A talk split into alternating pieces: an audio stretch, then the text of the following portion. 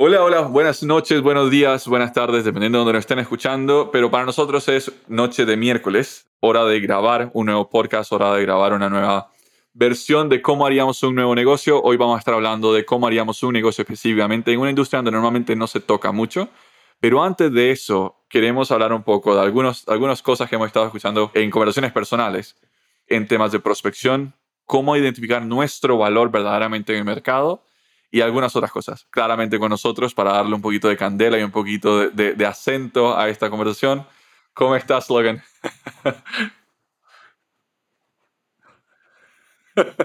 aparentemente, aparentemente, de nuevo, si alguien está escuchando o nos está viendo en YouTube en algún momento, thumbs up if this is true. Por algún motivo hay gente que al parecer escucha nuestro podcast por Logan, al parecer el acento le causa cierto you know, cierto atractivo. Um, it's hurtful porque ya no soy yo, pero bueno.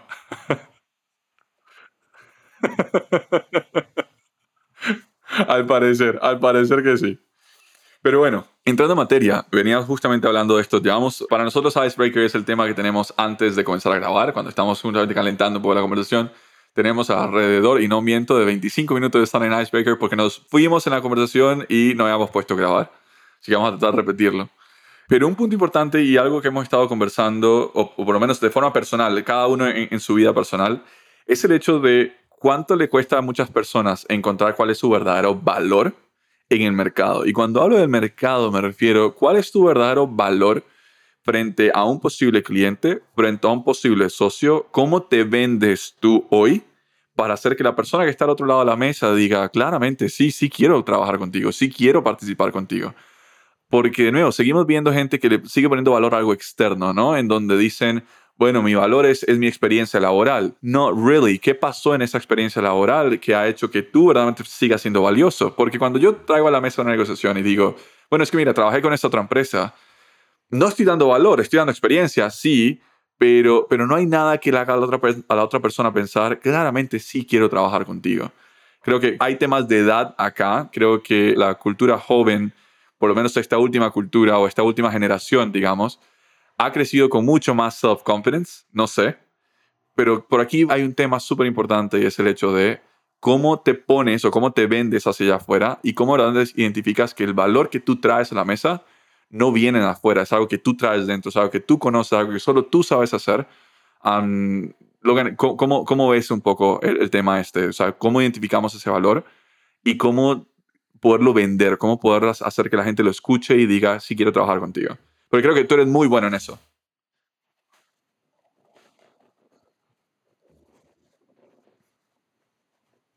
Claro.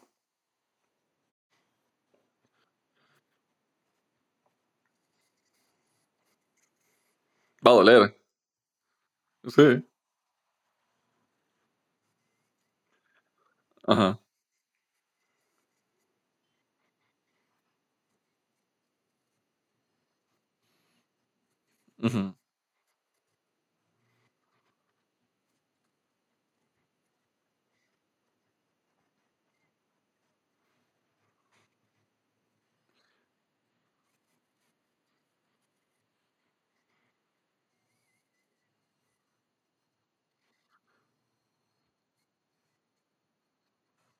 Claro. Y creo que un punto relevante es el hecho de, a la hora de identificar valores, vale la pena siempre identificar algo personal, algo muy de uno, algo muy mío, en donde yo puedo decir, bueno, es que yo tuve esta experiencia y esto me ha enseñado X, Y, Z.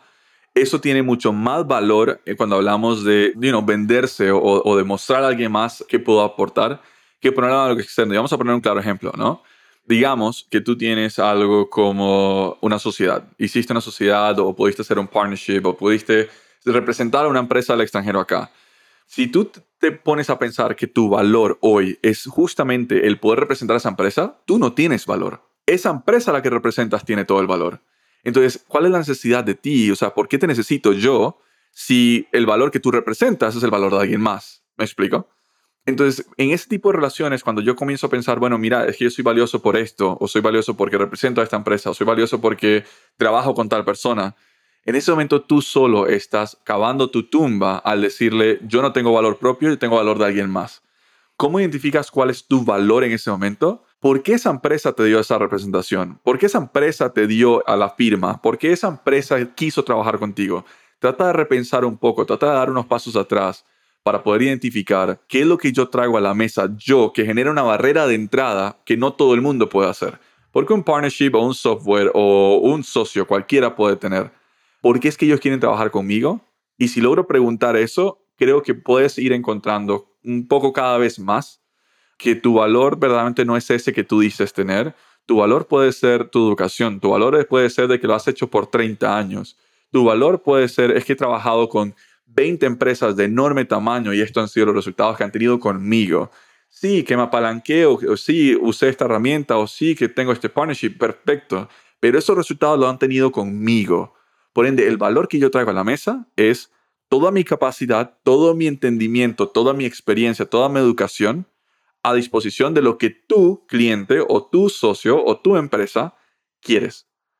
Ese es algo sumamente importante para el valor. Ahora, punto importante, y creo que aquí es donde vamos a brincar ahora sí a, la siguiente forma de, ir generando una, una más gruesa e ir siempre confiándome más sobre mi valor, está el tema de la única forma de cada vez estar más seguro de tu valor es vendiendo más y prospectando más y teniendo más confianza. Pero antes de entrar tanto, tanto en el tema, hemos comenzado, y de hecho Logan ahorita tocado un, un, un, punto bastante interesante, es el hecho de, nos hemos dado cuenta que por más de nuevo, recuerden que nosotros tenemos una empresa de prospección, nos hemos dado cuenta que entre más años, para no vamos a hablar de viejos, pero entre más años tiene la persona que debería estar prospectando, más difícil es entender la capacidad, el volumen y la rapidez con la que tiene que hacerlo para generar negocio. No sé, no sé si es generacional, no sé si fue que cambió la parte digital, pero creo que podemos abarcar un poquito de tiempo acá en tratar de entender por qué la edad está siendo un componente y qué herramientas y qué cosas podemos dar o tratar de aconsejar acá para aquellas personas de la edad que siguen teniendo que prospectar usen a su favor.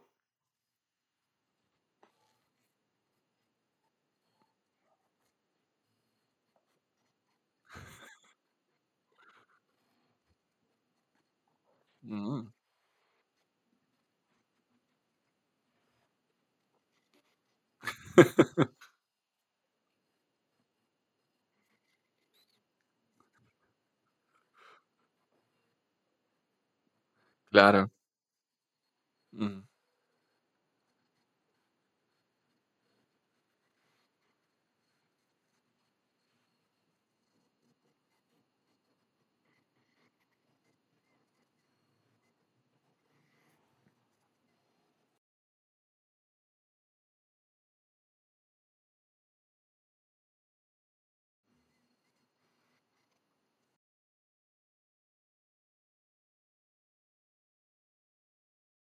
Creo que tienes un punto súper importante y creo que ese punto es el hecho de cómo ha cambiado, y, por eso decía, creo que hay un cambio generacional, un salto generacional muy fuerte que se da en, ese en esa trayectoria, porque ponte a pensar, hoy la gente elige su carrera, que es un poco diferente, o mucha gente, gracias a Dios, puede elegir su carrera, pero ponte a pensar, antes, incluso todavía, ¿no? ¿Cuál es la primera posición que tú tienes cuando entras en una organización de ventas? Llámese cualquier empresa en el departamento de ventas normalmente el primer punto que te dan es prospección, ¿cierto? Porque normalmente estás empezando tu carrera, recién graduado o no fuiste aún, no importa, pero estás empezando tu carrera, lo cual significa que alguien más que ya tiene más tiempo ya no lo quiere hacer. O sea, el hecho de que fueron promovidos y que ahora esa es la vacante hace que eso vaya perdiendo el valor y creo que genera la idea errónea dentro de la gente de querer decir, quiero dejar de hacerlo y apenas lo dejo de hacer, apenas ya, ya me promueven, apenas me muevo a otro, otro punto, prospectar ya no es mi problema. Creo que ese es uno de los mayores puntos. Imagínate nosotros hoy donde todavía se ve esa escala, ¿no? Una persona que entra en prospección, después en vendedor, después en gerente, etc. Creo que ya ha ido cambiando, pero digamos que hace unos años todo el mundo quería ser gerente porque el gerente era como la, el sueño donde no tienes que hacer el trabajo sucio, no tienes que hacer el trabajo manual, alguien más lo hace por ti. Pero cuando emprendes, eso es un punto importante, cuando emprendes e incluso cuando estás en, una pyme, prospectar es, es vital. Prospectar es el trabajo más importante que se puede tener, porque si no hay prospectos, no hay ventas, si no hay ventas, no hay negocio. Y pues lastimosamente decidiste emprender, no tienes un salario fijo, todo depende de cuántas ventas generes. Entonces siento que esa mala tendencia o ese camino que se va dando en donde la gente quiere ser promovida o quiere salirse del tema de prospección lo antes posible, es lo que hace que generacionalmente, entre más años tienes, menos efectivo y menos quieres prospectar. No sé si compartes conmigo. Quizás, pero lo mental, exacto.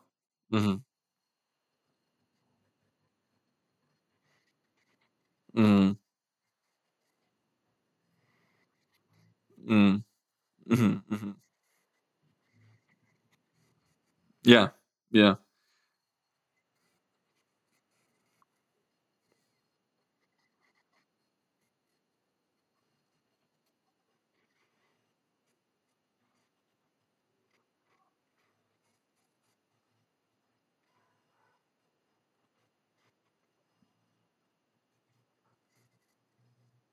Ujú, ujú, ujú, ujú.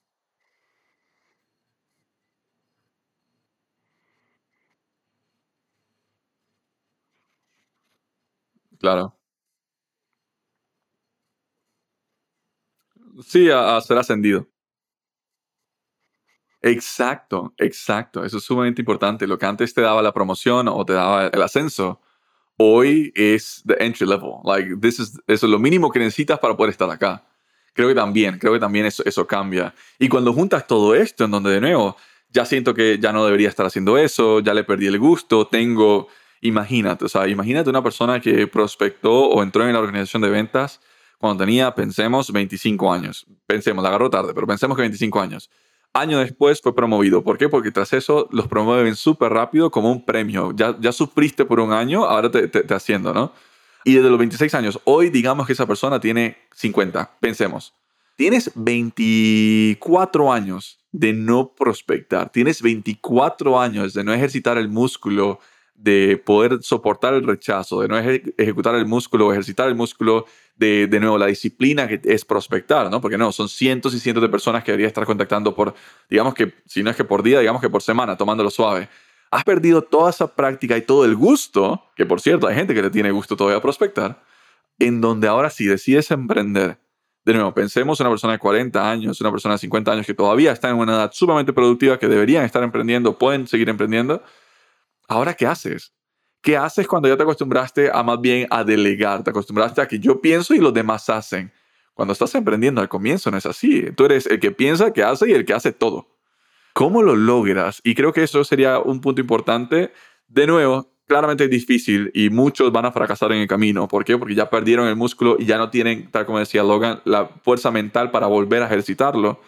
Pero, ¿cuáles serían así como cuatro consejos ejecutables, Logan, que tú le dirías a una persona que tiene que prospectar ya a esta altura? De nuevo, entendamos que no es tech savvy, ¿cierto? No es alguien que maneja la tecnología al dedillo. ¿Cuáles serían los cuatro consejos que tú dirías, mira, estas son las cuatro cosas para por lo menos que sobrevivas con algunos prospectos? ¿Tiene, ¿Se te viene algo en la mente?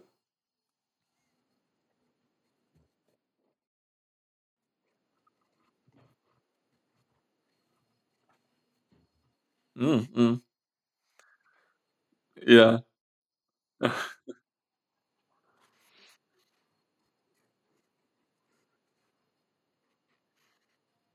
Veces, claro.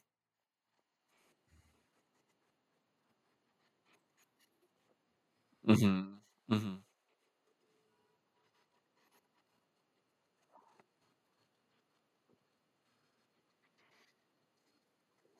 ujú. Confianza, correcto. Mm,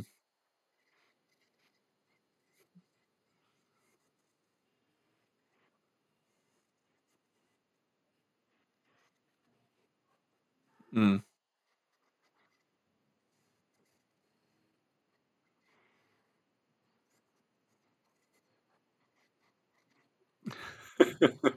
Claro, claro.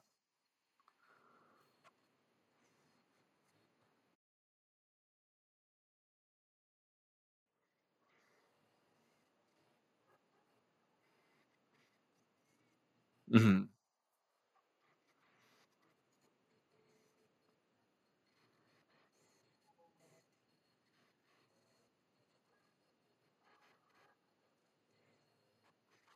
It's opposite. Mm,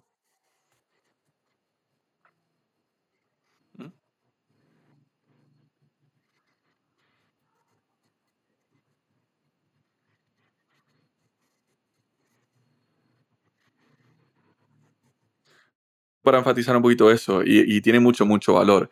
Uno, el tema de escala cambia totalmente. Entiende que si bien es cierto, antes seas, estabas compitiendo por un, pensemos que por un, que por un pueblo, después en el mejor de los casos competías por un país, y la gente veía muy lejos competir por una región, o sea, lo veía muy lejos, ¿no? El país era como el éxito total. Hoy el pueblo, que en aquel momento era el pueblo, hoy es un semicontinente, es decir, América Central. Pensemos, América Central es igual a lo que antes representaba un pueblo. Así de loco, un país hoy representa todo un continente, una región hoy representa el mundo. Y tu competencia así lo está viendo. Tu competencia está actuando de esa manera, a esa escala. La prospección cambia, no son unos contactos, no son cinco personas, no son diez, no son veinte no, son cientos de cientos de miles de posibles prospectos, con lo que si tú no estás hablando, alguien más sí lo está hablando. Y algo que tenemos en la presentación que, a mí me gusta mucho repetir es, tú puedes tener un producto muy bueno, pero si alguien más está hablando con tus prospectos, ya perdiste. Tu producto solo tiene valor si el prospecto le pone dinero encima. Pero si no ni siquiera estás hablando con él, tu producto no tiene ningún sentido. Por más bueno que sea, por más bueno que tú seas, si no estás hablando con los prospectos, de nada te sirve tener experiencia, tener un buen producto, tener valor, de nada, de nada te sirve. Y es un punto sumamente importante.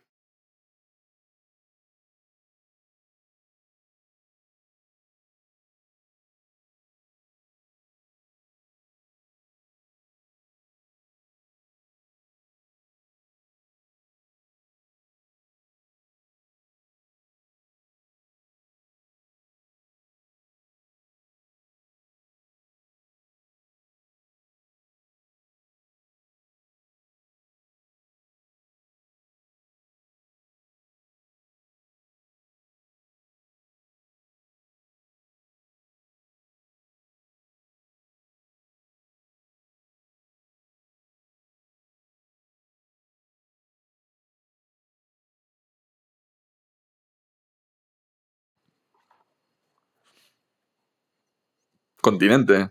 Ujú.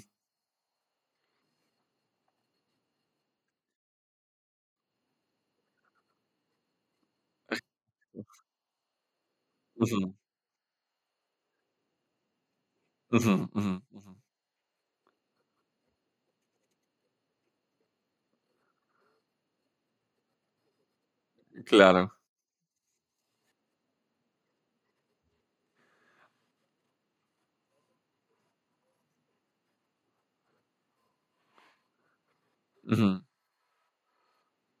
Y eso tiene todo el sentido. Hay alguien allá afuera en otro país que antes, por cierto, cuando competías solo en tu país, competías con los competidores de tu país. Hoy compites en el mundo, compites contra los competidores del mundo. Y en ese momento, y que me parece que ese es el, el caso perfecto, hay alguien con más hambre allá afuera, willing to overwork. O sea, literalmente tiene todo, todo, todo para multiplicar sus esfuerzos. Entonces, ¿qué estás haciendo tú para llegar a ese punto? Vale, creo que acá llevamos dos consejos. Escalabilidad tiene que cambiar y la parte de la disciplina. Estás hablando con más personas, pero al mismo tiempo tienes que soportar más el rechazo. Y es cierto, de nuevo, ser rechazado por cinco personas eh, hoy se puede sentir feo. Antes se podía sentir feo. Bueno, ahora esas cinco personas de, de antes representan 500 personas de hoy.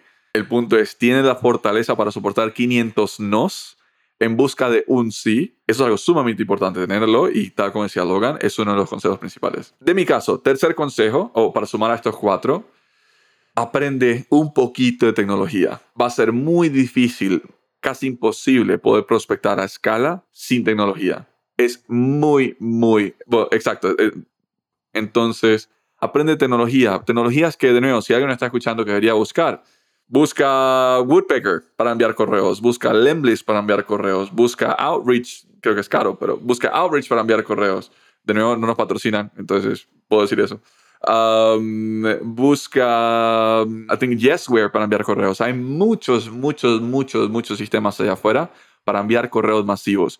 ¿Qué no tienes que buscar? No busques MailChimp, que creo que es lo primero que todo el mundo encuentra porque MailChimp es muy bueno en SEO y es lo peor, correcto. Pero en SEO es el mejor. Entonces, cuando buscan a enviar correos masivos es lo primero que les sale. Busca entre estos cuatro que te acabamos de mencionar. Yesware, Woodpecker, Lemlist, well, Reply, Reply.io creo que podría ser interesante. Claramente tenemos nuestra opinión en cada uno de ellos, pero por lo menos algo que te ayude a prospectar a escala. ¿Qué quieres prospectos? Y aquí Shameless Advertising. Busca cresora.com, cresora con Z, busca cresora.com, ahí vas a encontrar prospectos.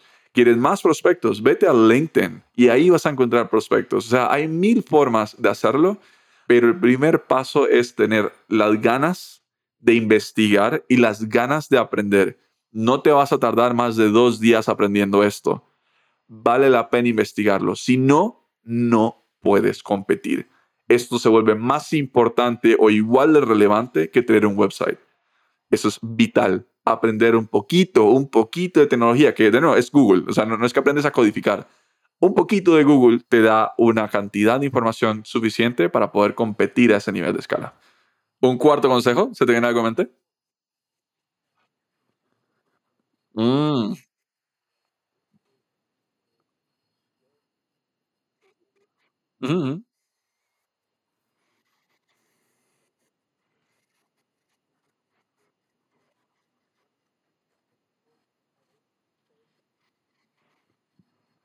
Ujú, ujú.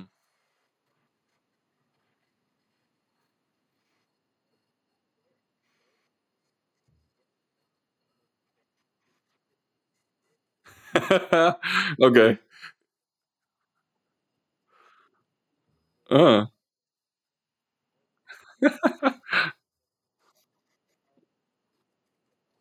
Ujú, ujú, ujú. Exacto.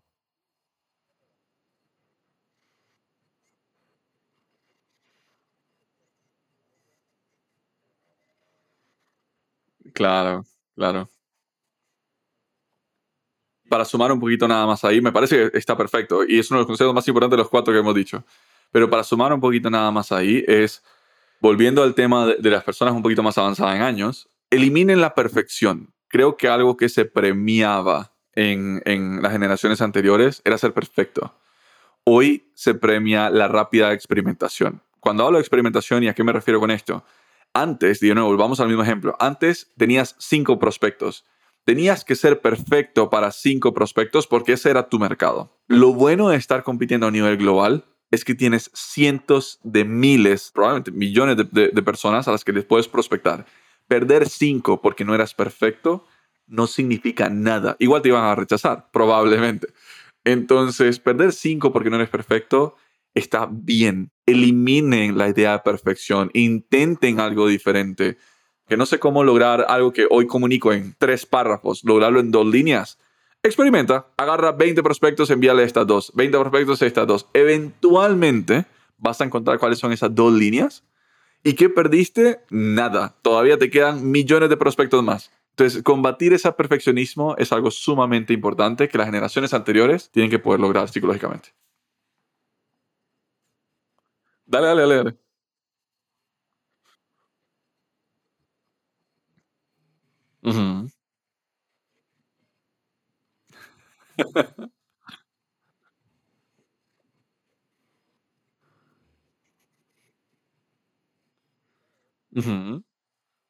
Exacto, exacto. That's, that's gold.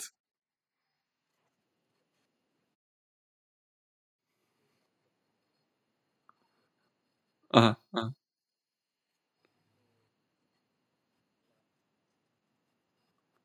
Ujú,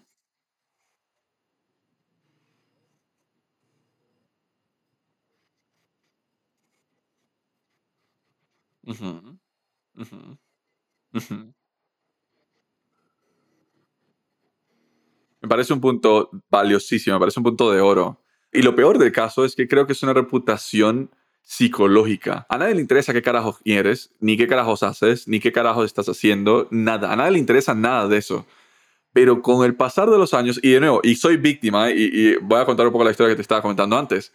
Soy víctima. Nosotros, Logan y yo, hace dos años hacíamos todo nosotros dos. Todo. Prospección, enviar, conversaciones, a manejar clientes, todo lo demás. Hacíamos todo. Eso fue hace dos años, no fue hace mucho. Yo tenía por lo menos alrededor de unos cuatro meses de no tocar la- el tema de, de, de llamadas de ventas. Ya tenemos personas que lo hacen por nosotros, entonces ya no me, no me metía. Esta semana estuvimos conversando y justamente queríamos ver cómo reestructurar algunas cosas, entonces decidimos que yo volviera a tomar algunas llamadas de ventas. no bromeo cuando te digo que esos nos al comienzo, creo que ya dos días después ya me acostumbré nuevamente y ya recordé cómo era, pero esos nos al comienzo me dolieron. O sea, me dolieron a un punto que yo casi, casi, casi que le decía, tú sabes con quién estás hablando. Y who am I? I'm no one. O sea, yo no soy nadie en este mundo. Y te lo juro que por mi mente se pasaba, ¿tú sabes a quién tú le estás diciendo que no? Te lo juro, te lo juro que se me pasaba por la mente. Y de nuevo, y yo no soy nadie, no somos, somos pequeñísimos todavía, no, no hemos hecho gran cosa. Y en ese momento, en ese momento creo que calza perfectamente con lo que estamos diciendo. Imagínate uno, imagínate nosotros que tenemos dos años quizás apenas y tenemos cuatro meses de no, de no tocar lo que tocan los plebeyos, digámosle, ¿no? Ya estoy haciendo big comillas en el aire, porque claramente no existe tal cosa. Pero pensemos, pensemos que eso es lo que hacen los plebeyos. Y cuatro meses después ya, ya era como, oye, yo no debería estar haciendo esto. Imagínate alguien que dejó de hacerlo por 25, 30 años. Es absurdo es ese nivel de desrelación o ese nivel de, de despego emocional que puede ver hacia, prospectar. Entonces, lo peor aún es que esta, esta, reputación que tú mencionas, y creo que es perfectísimo el consejo, es, es algo sumamente mental. O sea, verdaderamente no tenemos reputación. Nadie, no importa si tienes 60 años, si tienes reputación, no estás prospectando. La gente está llegando a ti. Si la gente no está llegando a ti, es porque no tiene reputación así de simple. Y, y tener que entender eso puede ser una píldora muy amarga para la persona que en ese momento, en sus 40, 50 años, tiene que empezar de cero a comenzar a prospectar. Se entiende y, lo estamos normalizando acá, pero es acá donde de nuevo sigue estos cuatro consejos y créate la disciplina, porque es una disciplina estar prospectando constantemente. Es una disciplina. Si no tienes los hábitos correctos alrededor tuyo, prospectar nunca se va a volver a sentir como parte de ti. Crea la disciplina. Al comienzo no te va a gustar, exígete, sigue haciéndola te garantizo que eventualmente lo logras. Pero me parece uno de los mejores datos y uno de los mejores consejos que estás haciendo. Olvídate de tu reputación. al parecer, al parecer, y pensamos que íbamos a durar menos. Listo, entonces vamos a conectar esto con, con, lo que les prometimos al comienzo. Vamos a entrar en cómo construiríamos un negocio, y esto es algo que Logan ya tiene en mente, ya lo pueden ver con, con la sonrisa. Empecemos en negocios difíciles. En negocios difíciles está el negocio de la reventa de artículos físicos. Aún para hacerlo más difícil, imaginemos la reventa de artículos físicos de alto valor, es decir, donde el nicho que lo puede pagar es tan reducido como tú montas un negocio en ese momento. Para entrar en el ejemplo, dejo que Logan nos explique más o menos cómo lo vamos a, a conversar.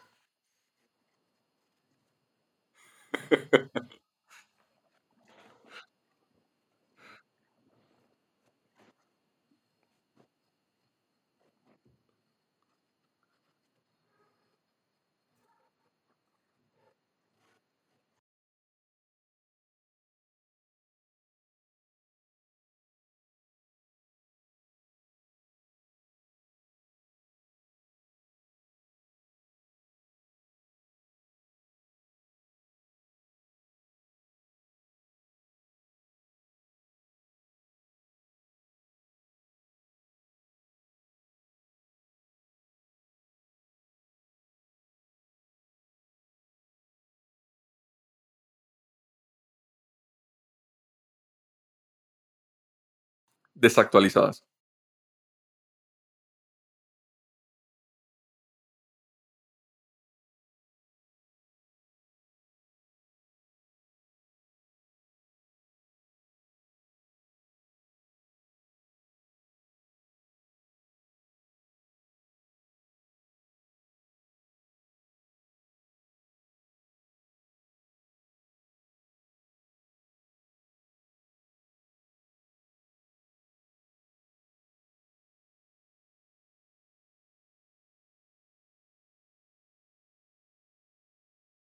Antes de que entres, entiéndase que esto es un negocio totalmente ficticio todavía.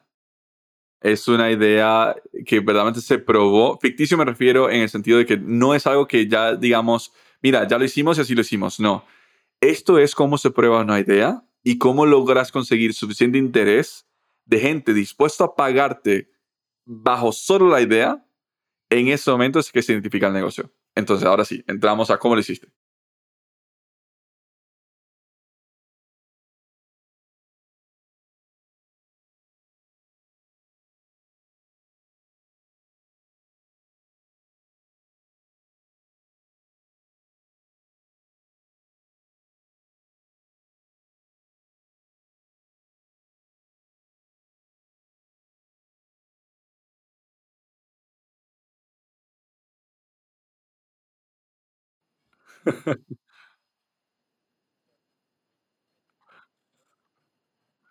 Ha ha ha ha.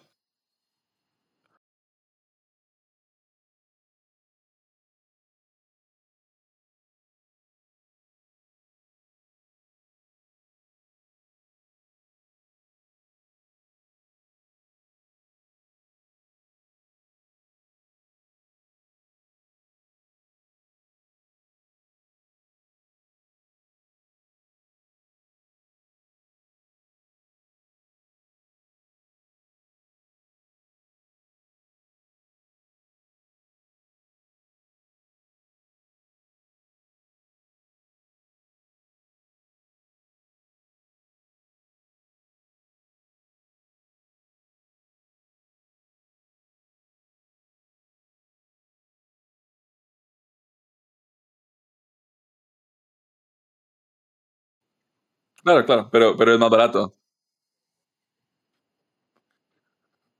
Wow.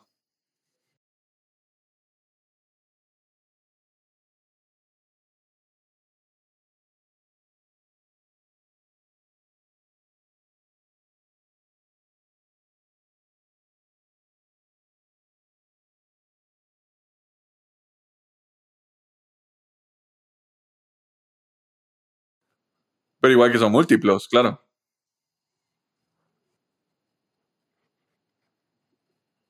Ujú.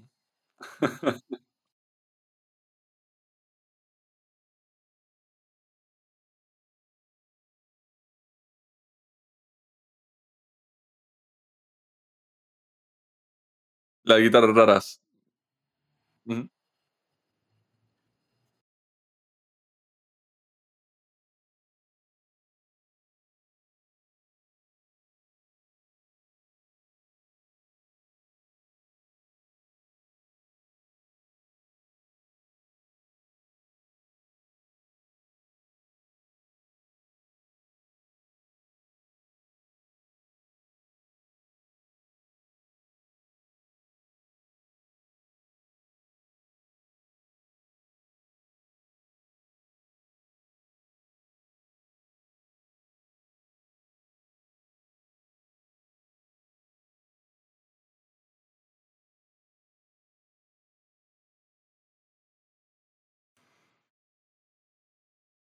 No, no, dale, tranquilo. Lo que estás buscando entonces es cómo sumándole valor a estas empresas que venden justamente guitarras, haces un negocio más grande. Es decir, hay tres variables acá. El- la primera variable es la tienda que ocupa o que le gustaría tener el servicio de Logan solamente en el tema de growth hacking, simplemente para ayudarles a ellos a vender más. Ese es el primer componente de- del negocio. El segundo componente de Slogan dice, no me pagues en dinero, págame guitarras. ¿Por qué esto tiene sentido? Tiene sentido porque después de identificar, primero que nada, las diferentes problemáticas que se tienen en diferentes regiones en temas de guitarras, y después de identificar que en ambos países, pensemos en México y en Argentina como los únicos dos ejemplos, claramente más, pero pensemos en estos únicos dos ejemplos, las guitarras cuestan al menos 3x o 3 veces o 4 veces más, ¿qué es un negocio más rentable? Yo te ayudo, tienda de guitarras, a vender más en tu país. Tú me pagas en guitarras porque esa yo la voy a vender de 3 a 4 veces más caras a otras tiendas o a otros coleccionistas o a otras personas de otros países donde yo sí conozco. Y con eso es como haberle dicho a la tienda principal, págame cuatro veces el precio. ¿Me explico? Se entiende cómo el negocio se monta acá, ¿no? De nuevo, basado en, en qué cosa? Uno, el valor, tu valor como persona, tu valor como emprendedor, tu valor como profesional en el tema de Logan y como un ejemplo muy claro, el tema de growth hacking. Dos, ¿cuál es el mercado o cómo identifico quién, me- quién puede beneficiarse de mis habilidades o de mi valor? Dependiendo de lo que hagas, mucha gente, pero en este caso específicamente una tienda de guitarras. Y tres, ¿cómo escalo mi ganancia? Hay contadas, el, el negocio de tiendas de guitarras no son un millón de, de tiendas, puede ser un poco más limitado pero el negocio no está en tu país, el negocio está a escala, es decir, cómo lo saco a otros países para generar aún más dinero. Hago que mi habilidad te ayude a ti, tú me das lo que yo quiero, que por cierto son guitarras, porque tengo otro mercado que está dispuesto a pagar cuatro, de tres a cuatro veces más por ellas. ¿Quién recibe el dinero final? Yo. ¿Cuánto invertí? Tiempo. Es un aspecto valioso, pero invertí tiempo. Pero invertí mi tiempo por cuatro veces el pago. Entiéndase la diferencia del negocio. Entiéndase que, de nuevo, no es que, oye, es que qué difícil hacer negocios. No, negocios hay. ¿Cuál es tu valor? ¿Cómo lo identificas? El tuyo, no el de algo externo, el tuyo para ponerlo al servicio de alguien más, para quizás a partir de ahí generar otros posibles negocios, o capaz que ese era tu único cliente y digamos que una tienda de guitarra le puede decir al local, mira, no, no te puedo pagar en guitarras, pero te pago tanto dinero. Igual, es un negocio. Se hizo bien, eh, literalmente estás ganando. El punto es, alguien podría ver a Logan simplemente en el momento donde ya lleva las guitarras en la mano y se las vende a, a un coleccionista argentina y esa persona diría, oye, qué bien esta persona, qué suerte tuvo. Suerte es una habilidad, no es el tema de guitarras, es el tema de growth. Es una habilidad puesta o condensada o conceptualizada en aspectos diferentes para generar más dinero a partir de ahí. Pero todo comienza con justamente el primer tema que hablamos comenzando el podcast. Tienes que identificar tu valor a ti, a ti, no nada externo, a ti que te hace diferente. ¿Cuál es esa habilidad que tú tienes que genera una barrera de entrada donde es difícil competir? E incluso si alguien te puede competir, tú tienes todavía el as bajo la manga de yo tengo más experiencia o yo lo he hecho más veces. O incluso en este caso, ¿cuántas personas de growth hacking pueden estar vendiendo servicios a tiendas de guitarra? Muchas todas están entendiendo que su único negocio es growth hacking. Y la tienda dice, no, es que no tengo el efectivo para pagar. Nadie llegó pidiendo, bueno, págame guitarras, que por cierto lo que tienen, ¿cierto? Entonces, esa forma de poder idear, esa forma de poder probar, esa forma de prospectar como tal, eso es lo que hace la diferencia a la hora de lograr ser exitoso en tema de negocios. Y aquí unimos las tres temáticas que hablábamos. Uno, valor. ¿Cuál es tu valor? ¿Qué te diferencia y cómo realmente te posicionas? De una forma simple. No tiene que ser algo muy, muy, muy loco. Puede ser una sola cosa. Dos, prospección. Si no estás prospectando, Logan jamás encontraría tiendas que estén dispuestas a pagar por guitarras y jamás encontraría gente en otros países que estén dispuestos a pagar cuatro veces eso. No se encontraría. Y tres, test it out. No tiene que ser perfecto, puede ser feo. Es más, hazlo feo, tal como recomendaba Logan. Hazlo feo Eventually something will pop out y en ese momento tienes un negocio. ¿Algo más que quieras agregar acá, Logan? Listo. Creo que con eso estamos. Muchas gracias por seguir escuchando los, los 15 gatos, como, como dice Logan. Las 15 personas, ¿no? De hecho, cada vez vamos creciendo más y esto nos va haciendo bastante, nos va conectando mucho más con el tema de Pyme Hackers. De nuevo, el Shameless Advertising con la parte de Cresora.com si si la parte de prospectar es algo que te interesa, deberías buscarlo. Ya, ya abrimos las suscripciones para los early testers, los beta testers, de una herramienta que te va a ayudar a prospectar mucho más rápido en un costo bastante, bastante, bastante reducido. Y fuera de eso, de nuevo, recuerden poder ir a Pyme Hackers a las diferentes secciones para ver ya sea los manuales de emprendimiento que estamos publicando y al mismo tiempo para conseguir códigos de descuento en algunas diferentes herramientas, incluso las que hemos conversado hoy. Fuera de eso, no tengo nada más que decir. Muchas gracias, Logan. Nos vemos en la próxima.